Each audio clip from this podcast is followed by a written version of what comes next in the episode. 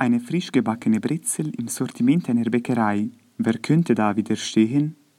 Doch woher kommt die Brezel eigentlich?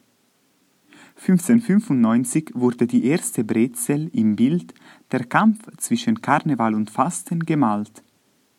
Dort kann man auf die rechte Seite Frau Fasten mit vielen betenden und büßenden Leuten sehen und auf der linken Seite wird der Karneval mit seiner ganzen Pracht dargestellt.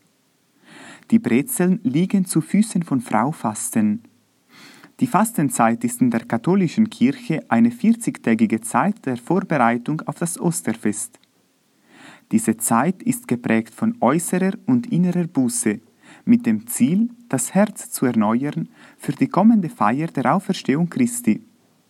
Der Karneval kommt aus dem lateinischen carne levare, das Fleisch wegnehmen, und bezeichnet die Zeit vor dem Aschermittwoch, bevor die Askese der Fastenzeit beginnt. Genau in diesem geschichtlichen Kontext dürfte die Brezel als typische Fastenspeise entstanden sein. Aber warum wird überhaupt in der Fastenzeit gefastet? Dazu hilft uns die Brezel. Brezel stammt aus dem lateinischen Wort brachium, der Arm, weil die Form der Brezel an zwei verschlungene Arme erinnert. Die verknotete Brezel deutet auf eine Umarmung hin. Aber wer umarmt wen? Im Gebet umarme ich Gott und Gott umarmt mich.